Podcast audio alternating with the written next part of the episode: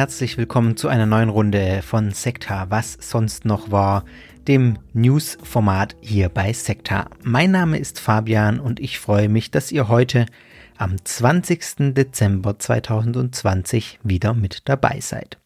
Folgende Themen stehen heute auf der Liste. Es wird ein bisschen übersichtlicher als beim letzten Mal. Zum einen werde ich was zu der Causa Latzel sagen. Das war hier schon häufiger Thema. Dann noch eine kurze Meldung zu Shinchonchi und einer Warnung der Kirchen und eine neue Sexsekte in Nordrhein-Westfalen ist aufgetaucht, entdeckt worden, was auch immer. Genau, dazu werde ich auch ein paar Worte sagen.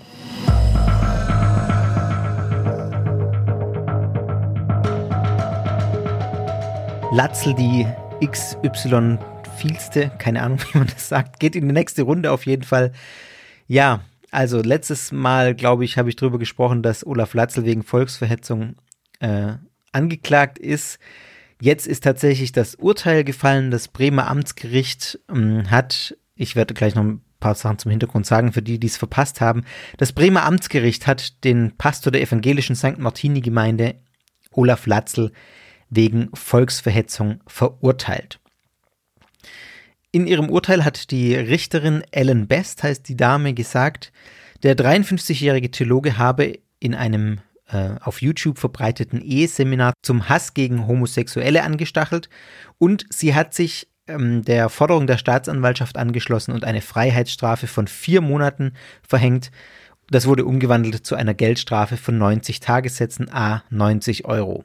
Die Verteidigung hat in dem ganzen Verfahren auf Freispruch, Freispruch plädiert.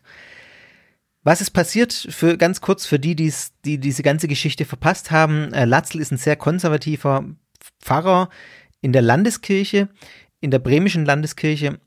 Und der hat sich Anfang Oktober 2019 in einer sogenannten biblischen Fahrschule zur Ehe vor rund 30 Paaren geäußert. Davon gibt es eine Aufnahme, die zunächst aber nicht veröffentlicht wurde.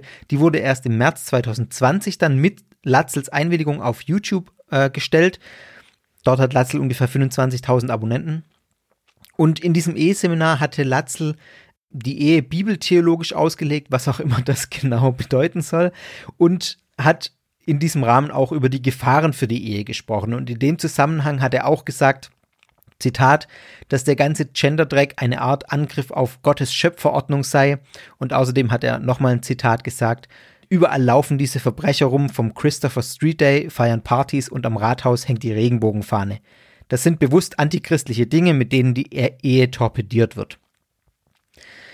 Das war, waren die Sätze, die ihm jetzt zur Last gelegt werden. Latzl hat bei dem Seminar zudem noch von einer teuf teuflischen Homo-Lobby gesprochen und so weiter. Also diese ganzen, ja, dieses ganze Gerede, was man auch kennt, ich sage ich mal ganz flapsig äh, aus dieser Ecke, Wegen diesen Aussagen wurde Latzel äh, dann wegen, jetzt wegen Volksverhetzung verurteilt. Der Anwalt hat den Schuldspruch als Katastrophen, als Katastrophe bezeichnet und als Einfallstor zur Beschränkung der Meinungsfreiheit. Und Latzel hat gegen das Urteil auch Berufung eingelegt, beziehungsweise Latzels Anwalt. Ja, nochmal kurz zu dem Verfahren. Es war so, dass Latzel selber argumentiert hat oder Latzels Verteidiger argumentiert hat, dass sich die Äußerungen nicht generell auf Homosexuelle bezogen hätten, sondern auf die Homosexualität, die die Bibel als Sünde ablehne. Und die Richterin hat äh, eben gesagt, Homosexualität ohne Menschen ist nicht vorstellbar. Und deswegen äh, auch diese An äh, Aussage von Latzel, die Verbrecher vom Christopher Street Day, so hart gewertet sozusagen und auch äh, gesagt, dass diese Aussage wenn man jemanden als Verbrecher bezeichnet, auch eine Lizenz zum Handeln beinhalte und sozusagen eine Art Aufforderung, dass Verbrecher eben bestraft gehören, äh, mit einhergehe. Die Richterin hat dem Pastor zudem ein großes Redetalent attestiert und hat dann noch gesagt, es bleibe zu wünschen, dass er diese Gabe stärker für eine friedliche Gesellschaft und einen freundlichen Umgangston nutze. Zitat der Richterin, wir sollten uns alle dafür einsetzen, dass der Umgang miteinander wieder respektvoller wird volle Unterstützung meinerseits. Ähm, genau. Latzels Anwalt hat in dem Gerichtssaal dann auch noch gleich gesagt, dass er Berufung einlegen wird, hat das dann auch gemacht und hat auch gesagt, dass man möglicherweise bis vors Bundesverfassungsgericht ziehen muss. Also da kann man sich auf eine sehr lange Auseinandersetzung, gerichtliche Auseinandersetzung vorbereiten.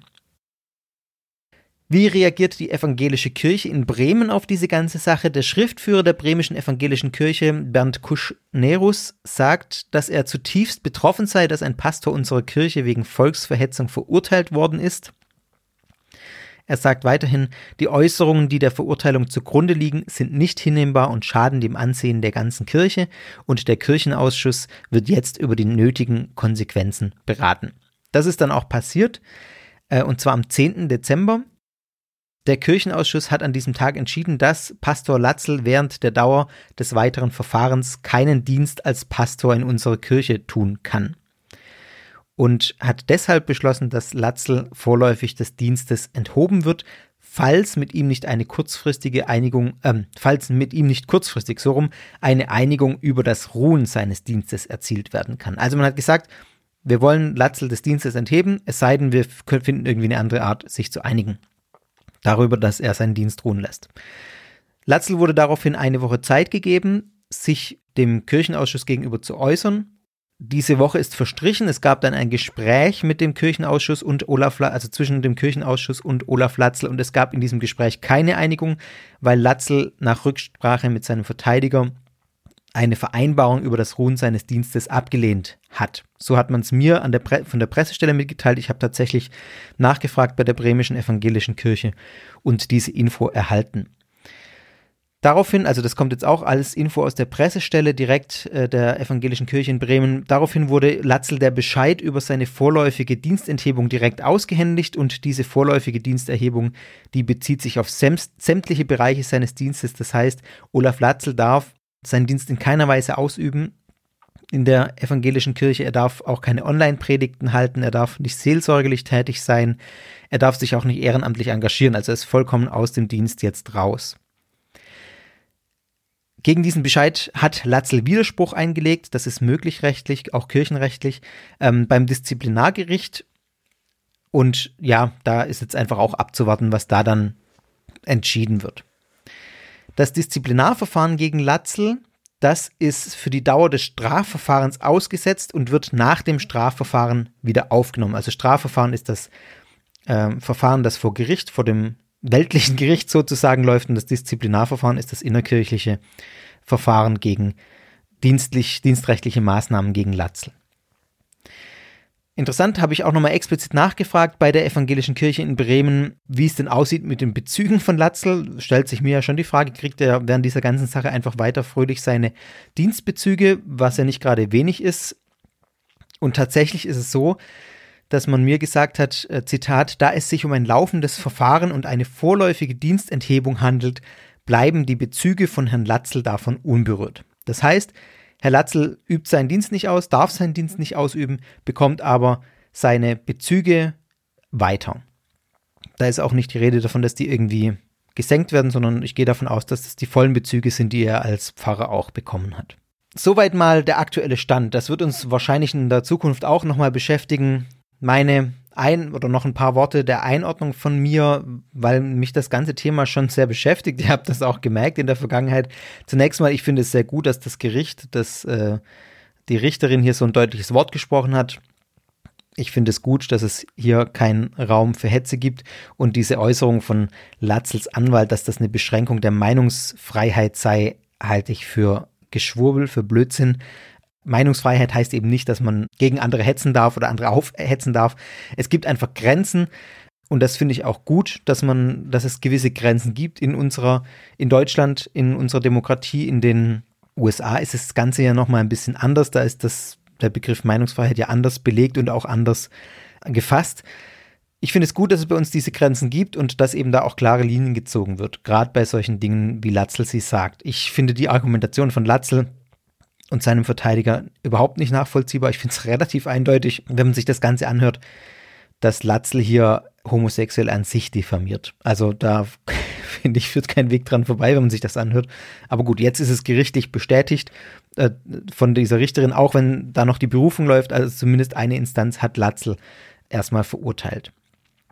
Die andere Frage ist ja, wie ist es mit der Reaktion der Kirche? Wie sieht das aus? Reagiert die Kirche hier zu zögerlich oder hat die Kirche in Bremen zu zögerlich reagiert? Zunächst mal ganz faktisch die Zeitschiene. Ich habe mir das nochmal angeguckt, jetzt im Vorlauf dieser Was sonst noch war Folge.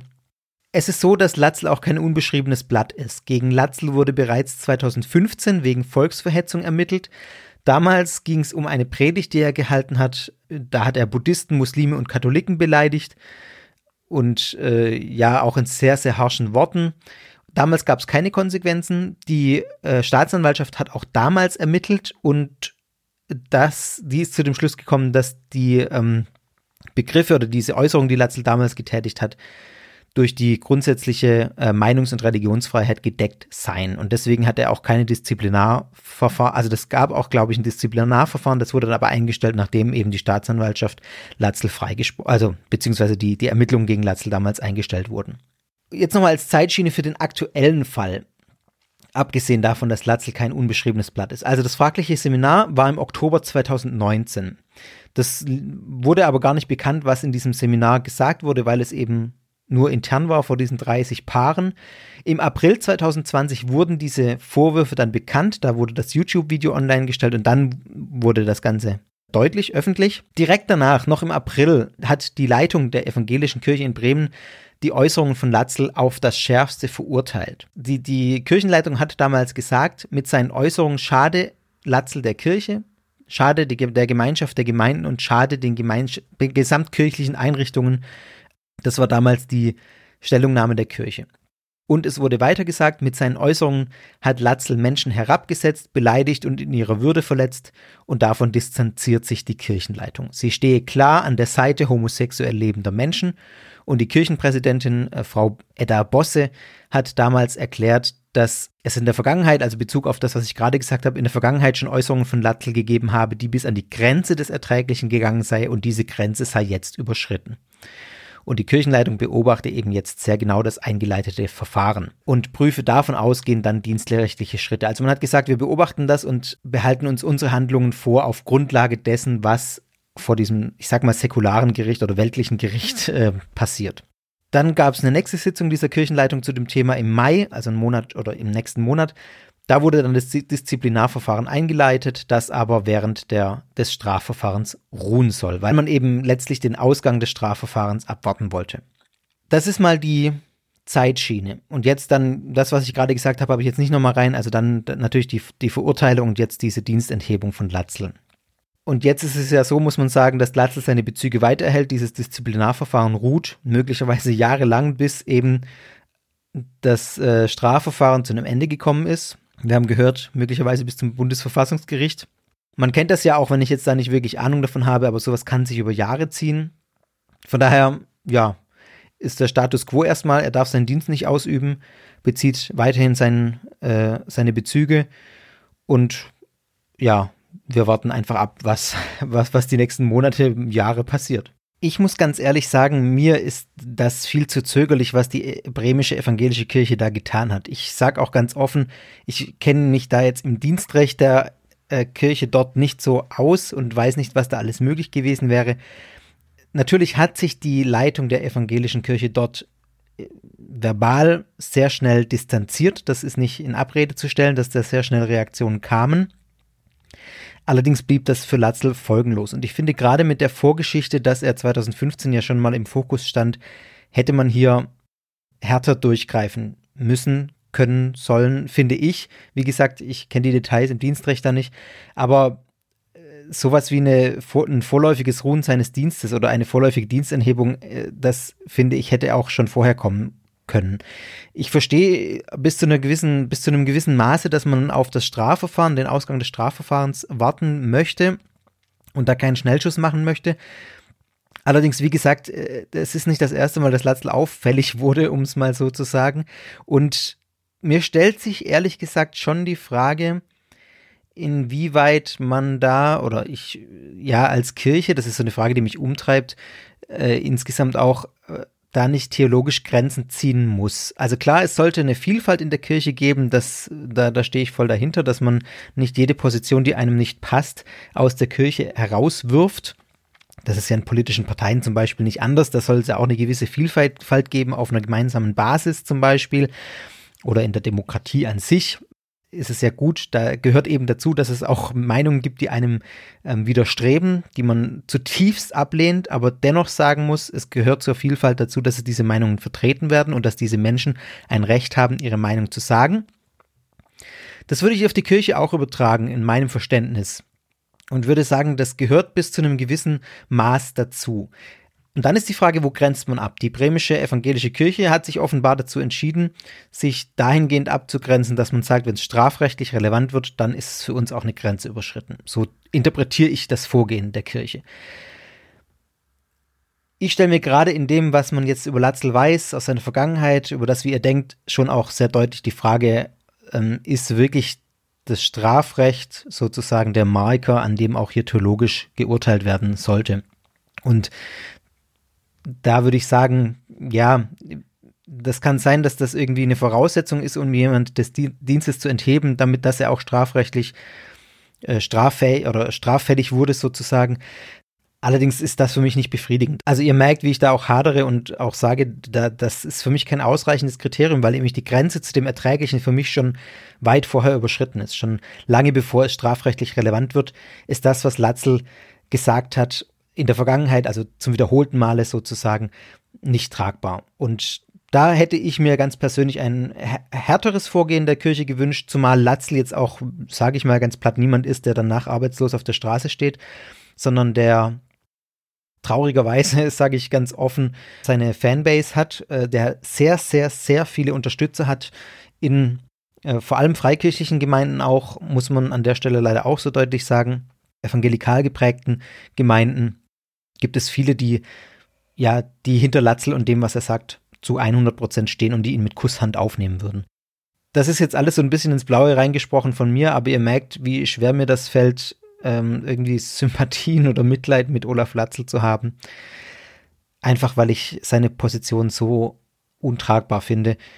Und ich finde, das sage ich ganz ehrlich auch als Kommentar an dieser Stelle, die bremische evangelische Kirche sieht in dieser Situation im Umgang mit Olaf Latzel nicht besonders glorreich aus, auch wenn man sich inhaltlich klar distanziert äh, hat, auch schnell. Man hat offensichtlich eben diesen Weg gewählt, dass man auf strafrechtliche Konsequenzen wartet und dann dienstrechtlich aktiv wird. Kann man sicher dafür argumentieren, dass das so sein muss aus irgendwelchen Gründen. Ich hätte es mir anders gewünscht, weil ich finde, das Signal, das jetzt gesendet wird, doch ein unglückliches ist.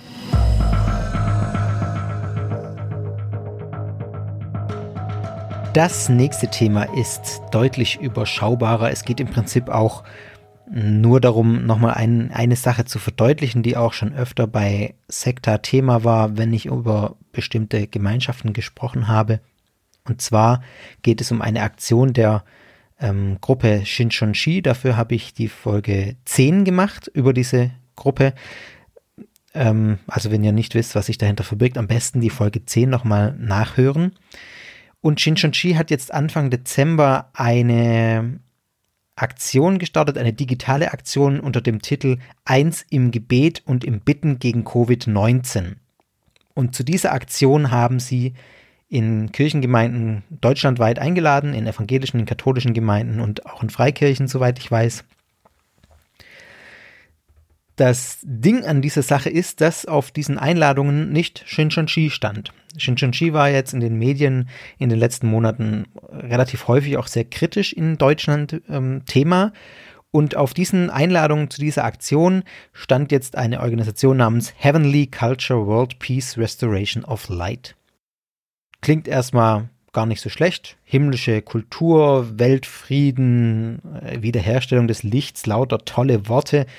Und da weiß man dann so nicht sofort, was sich dahinter verbirgt. Deswegen haben die Weltanschauungsbeauftragten der großen Kirchen davor gewarnt, vor dieser Aktion und daran teilzunehmen, weil nämlich diese Organisation, kurz HWPL, eine Tarnorganisation von Shinchonchi ist. Also es verbirgt sich letztlich Shinchonchi dahinter.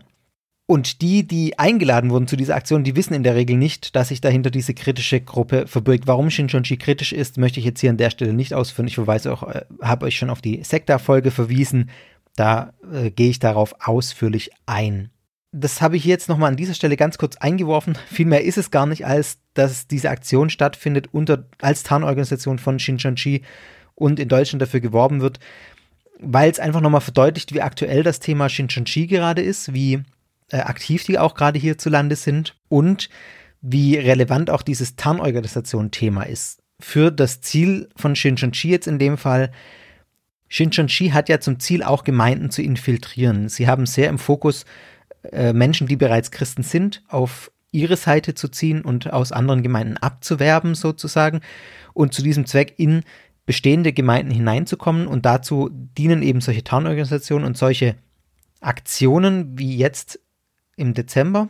Also das zeigt nochmal, wie perfide man sozusagen da vorgeht und wie, ja, eigentlich fies das ist. Ja, kann man, glaube ich, gar nicht anders sagen, dass man den Leuten irgendwie was vorgaukelt. Wir haben hier irgendeinen Namen erfunden, irgendeine andere Organisation vorgeschoben und zeigen gar nicht, wer wir wirklich sind. Damit haben die, die kontaktiert werden, keine Grundlage, auf der sie jetzt erstmal einordnen können, wohin das gehört, was da kommt. Ja, und das zeigt einfach nochmal ganz typisch, wie dieses Vorgehen ist. Auch äh, bei Scientology ist es ja auch so, dass man mit diesen Tarnorganisationen, Scientology streitet das immer ab und sagt, das sind keine Tarnorganisationen, das sind eigenständige Vereine. Ja, ähm, rein rechtlich mag das so sein. Letztlich ist es aber so, dass diese Vereine oder diese Organisationen dazu dienen, Menschen in die eigene Organisation zu bringen dass das einfach ein relevantes Thema ist und dass das was ist, was passiert und was nicht irgendwie auf dem Papier steht, dass es das gibt, sondern dass das eine Strategie ist, wie jetzt in dem Fall äh, eine problematische Gruppe wie Shincheonji Mitglieder rekrutiert. Deswegen einfach nochmal ganz klar hier ein ganz kurzer dieser Einwurf zu dem Thema.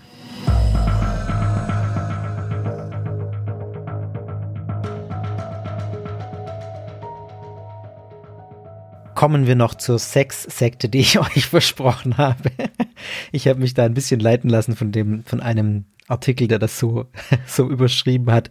Ich finde es ja immer äh, ja lustig, wie man dann sieht, wie reißerisch manche Medien über solche Dinge berichten, weil jetzt in dem Fall ja Vergewaltigung kein schönes Thema im Zusammenhang mit ähm, mit psychischer und auch körperlicher Abhängigkeit von, eines, von einem Mann dann zusammenkommt und dann wird eine Sexsekte draus. Ja, gut. Es geht um eine Gruppe, die mich ein wenig erinnert hat an die, oder um eine Geschichte, die mich ein wenig erinnert hat an die Gruppe der Orden der Transformanten, über die ich in der letzten oder vorletzten, was sonst noch war, Folge gesprochen habe.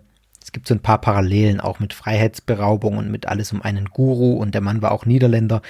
Ähm, genau, aber inhaltlich ist das, glaube ich, schon auch sehr unterschiedlich. Also, was ist passiert? Es gibt einen Mann, der festgenommen wurde aus NRW.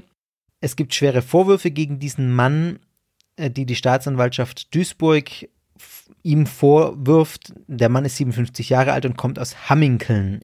Dem Mann wird unter anderem die Freiheitsberaubung und Vergewaltigung einiger seiner Gemeinschaftsmitglieder vorgeworfen. Insgesamt sollen zehn Personen Opfer äh, seiner Taten geworden sein, zum Teil sehr brutalen Taten. Und der Beschuldigte sitzt offenbar derzeit wegen Fluchtgefahr noch in Untersuchungshaft. T-Online berichtet, äh, ich, ich meine, dass T-Online das Ganze recherchiert hat, also das basiert alles auf einem Bericht von T-Online, dass dieser äh, Mann ein spiritueller Führer sei des sogenannten Balance Recovery Life Centers. Und in diesem Life Center, das in einem auch so ein Gasthaus in dem Ort Wesel untergebracht worden, äh, ist oder war, soll der Mann esoterisch-spirituelle Lebensberatung angeboten haben und eben auch die Therapierung von Lebenskrisen durchgeführt haben. Ein Zitat aus der Selbstbeschreibung dieser Gemeinschaft, die sich dann um diesen Guru, kann man vielleicht sagen, gebildet hat.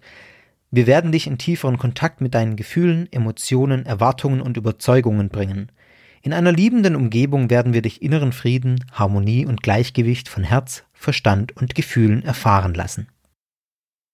Ganz äh, typische Worte für die Esoterik insgesamt und für esoterische Gemeinschaften. Ich bin kurz davor, die Esoterik-Folge tatsächlich fertig zu haben. Die kommt sehr bald, kann ich euch versprechen. Und da werde ich dann auf einige von diesen Dingen auch eingehen, warum das typische Motive sind, die man in der Esoterik immer wieder findet und was für ein Weltbild dahinter steht. Das kommt alles in der Folge, so viel mal als Teaser vorab. Zu Ermittlungen gegen die Gruppe und gegen den äh, Niederländer im Speziellen, der Mann war Niederländer, habe ich, weiß ich nicht, ob ich das schon gesagt habe, ist auch egal. Die wurden ausgelöst durch ein mutmaßliches Opfer, das den Mann angezeigt hat.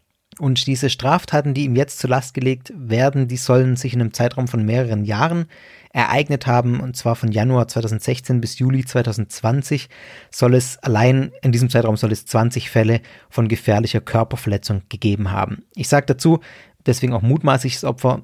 Das ist alles noch nicht rechtskräftig. Die Ermittlungen laufen, die Verhandlung äh, wird beginnen und dann am Ende wird das sich herausstellen, ob das alles so stimmt. Deswegen ist er auch noch zum Beispiel als unschuldig zu betrachten, solange bis eben das Urteil gefällt wurde. Zu diesen 20 Fällen von gefährlicher Körperverletzung kommen Freiheitsberaubung, Nötigung und Vergewaltigung in fünf Fällen und sexuelle Nötigung in drei Fällen. Unter den Opfern soll auch ein 16-jähriger Teenager sein, das hat eine Sprecherin des Landgerichts in Duisburg gesagt. Und dann gibt es ein paar Beschreibungen, die dieser Artikel von Tier Online deutlich macht, wie das Leben in dieser Gemeinschaft ausgesehen haben soll, wenn zum Beispiel Mitglieder der Gemeinschaft die Arbeiten in der Küche oder im Haus nicht ordentlich erledigt haben, dann soll der Mann, der Guru, sie mit Metallstangen, mit Regenschirmen, mit Schöpfkellen und mit Metallpfannen geschlagen haben, soll sie getreten haben, also er scheint ein sehr gewalttätiger Mensch zu sein, mutmaßlich. Damit dann aber nicht genug. Zusätzlich soll er seine Opfer mit dem Kopf gegen die Wand geschlagen haben, ihnen Brandwunden zugefügt haben. Und eine Geschichte gibt es, in der der Mann bis zu fünf Tage lang eines seiner Opfer zu therapeutischen Zwecken in Anführungszeichen in ein Gartenhaus gesperrt haben soll. Und es ist auch so, dass nicht nur gegen diesen Mann ermittelt wird, sondern auch gegen andere Mitglieder dieser Gemeinschaft, die im Verdacht der unter unterlassenen Hilfeleistung stehen. Soweit mal die Geschichte. Viel mehr gibt es dazu noch nicht zu sagen. Mal sehen, ob da noch mehr kommt, wenn da das Verfahren dann anläuft, wenn da mehr an die Öffentlichkeit noch kommt. Ich finde es irgendwie interessant, dass jetzt gleich noch so ein Fall, der, der ganz ähnlich ist, wie der in Koch äh, bekannt wird. Das zeigt aber, dass das vielleicht gar nicht so selten ist, dass man viel davon nicht mitkriegt von solchen Fällen. Denn man muss schon auch sagen, esoterische oder solche quasi religiösen Gemeinschaften gibt es in Deutschland sehr viele. Oft sind diese Gemeinschaften auch sehr klein. Also hier jetzt irgendwie maximal vielleicht ein Dutzend oder ein paar Dutzend Mitglieder und so klein, dass sie in der breiteren Öffentlichkeit überhaupt nicht bekannt sind und man die vielleicht in der Region irgendwie weiß, das ist irgendwie eine komische Gruppe, so mal platt gesagt, aber es ist nicht so richtig bekannt, was das für eine Gruppe ist und erst recht nicht überregional bekannt, dass es sowas gibt. Wahrscheinlich sind auch die allermeisten von diesen Gruppen harmlos, mehr oder weniger.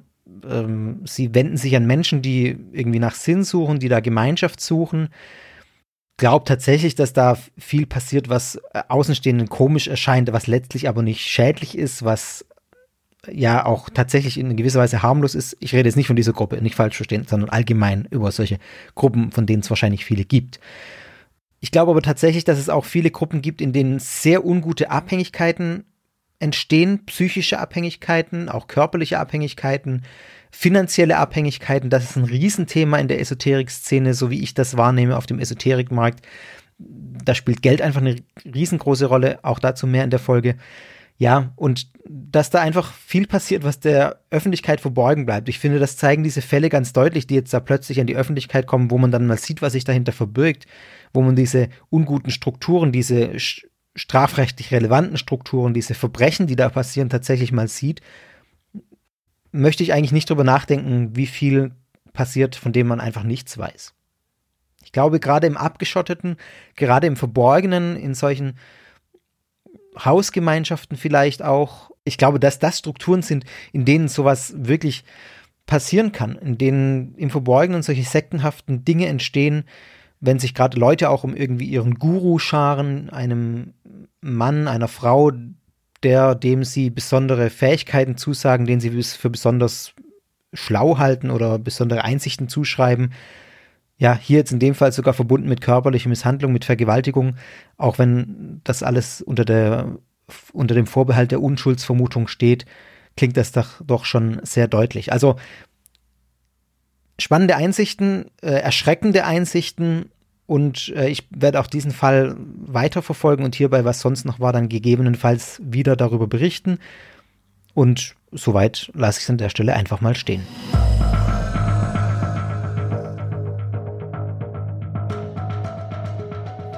Und zack, schaue ich auf meinen Zettel und sehe kein Thema mehr drauf. Eine kurze Folge diesmal, Ihr könnt mir auch gerne mal Feedback geben, ob das auch, ob ihr das gut findet, wenn ich so kürzere Folgen einfach mal zwischen rein raushaue. Jetzt ist, äh, war es mir einfach wichtig, was zu Olaf Latzl zu sagen, relativ zeitnah.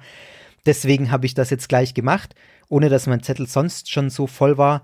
Bei der letzten Folge dachte ich tatsächlich, oh, ist jetzt vielleicht ein bisschen viel. Ähm, vielleicht muss ich noch irgendwie ein Mittelmaß für diese, was sonst noch war, Folgen finden. Vielleicht mache ich auch einfach so wie die Dinge fallen. Mal gucken. Ihr könnt mir gerne Feedback auch geben, eher kürzere Folgen, dafür vielleicht häufiger oder eher längere Folgen, dafür weniger.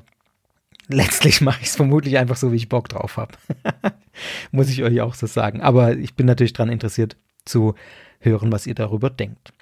Ich möchte noch zum Schluss ein paar Dinge sagen, die einfach auch in diesen Was sonst noch war Rahmen reinpassen, finde ich, und die einfach mir auch wichtig sind. Zum einen, es gab ein Feedback zu der Folge über die Westboro Baptist Church. Das möchte ich mal ganz kurz ansprechen noch. Da hat mir jemand geschrieben, ich hätte gesagt, ähm, als Beispiel habe ich genannt, dass manche Menschen nicht an Gott glauben, weil sie einen harten Schicksalsschlag erlitten haben und deswegen nicht an Gott glauben können. Das habe ich gesagt und das kam zumindest bei einem von euch, vielleicht noch bei mehreren so an, als hätte ich gesagt oder würde ich glauben, dass der einzige legitime Grund, nicht an Gott zu glauben, ist, wenn man einen schweren Schicksalsschlag erlitten hat. Das glaube ich natürlich nicht und wer länger schon Sekta hört, vermute ich, dem dürfte das auch klar sein. Es gibt, sage ich an der Stelle ganz deutlich nochmal, weil das Feedback so kam, es gibt tausend legitime Gründe, nicht an Gott zu glauben. Ähm, es ist völlig legitim, nicht an Gott zu glauben. Niemand muss an Gott glauben und äh, man muss keinen schweren Schicksalsschlag erlitten haben, um zum Schluss zu kommen, es kann keinen Gott geben. Man kann einfach aus äh, rationalen Überlegungen dazu kommen, wie so wie ich finde, dass man auch, auch, aus rationalen Überlegungen dazu kommen kann, dass es eben einen Gott gibt. Also nur das nochmal äh, am Rande hier angesprochen, das wollte ich auf gar keinen Fall sagen und ich hoffe, das kam bei den allermeisten von euch auch nicht so rüber. Ja, hiermit habe ich das nochmal klargestellt. Dann gab es den Stammtisch, äh, den Sekta-Stammtisch, den digitalen. Das hat einen Riesenspaß gemacht, fand ich. Das war richtig cool. Wir waren so, ich weiß es gar nicht mehr, neun Leute die meiste Zeit. Ich glaube kurz mal auch zehn. Über zwei Stunden hat das, glaube ich, waren wir zusammen. Mir hat das richtig Spaß gemacht. Also es war eine schöne Runde, waren wirklich nette Leute. Es war total cool, euch mal zu sehen. Äh, liebe Grüße an alle, die dabei waren. Und ich weiß von einigen, die gern dabei gewesen wären, aber die Folge nicht rechtzeitig gehört haben und deswegen den Termin nicht wussten. Das tut mir leid, das ist aber auch gar nicht so schlimm, denn ich habe mir jetzt fest vorgenommen, das zumindest jetzt mal beizubehalten vorerst und es wird dann nach der Esoterik-Folge zu einem spannenden Thema, dann mit dem Thema Esoterik, ähm, wieder einen Stammtisch geben. Wir haben uns übrigens nicht nur über die Folge unterhalten, sondern wirklich sehr bunt über verschiedene Themen. Es hat einfach Spaß gemacht. Es war eine nette Runde. Für mich, fand ich.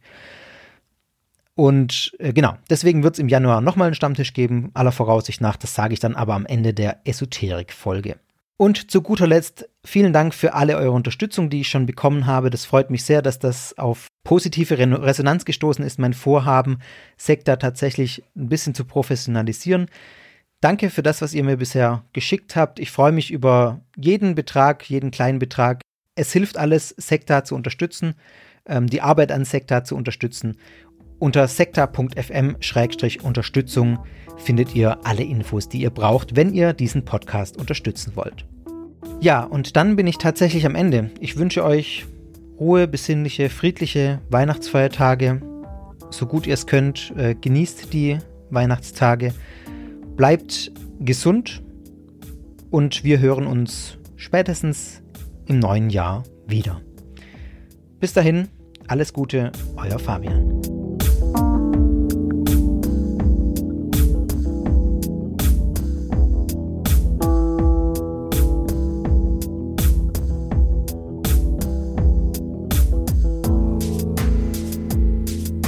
Sektor ist Teil des Ruach Jetzt Netzwerks.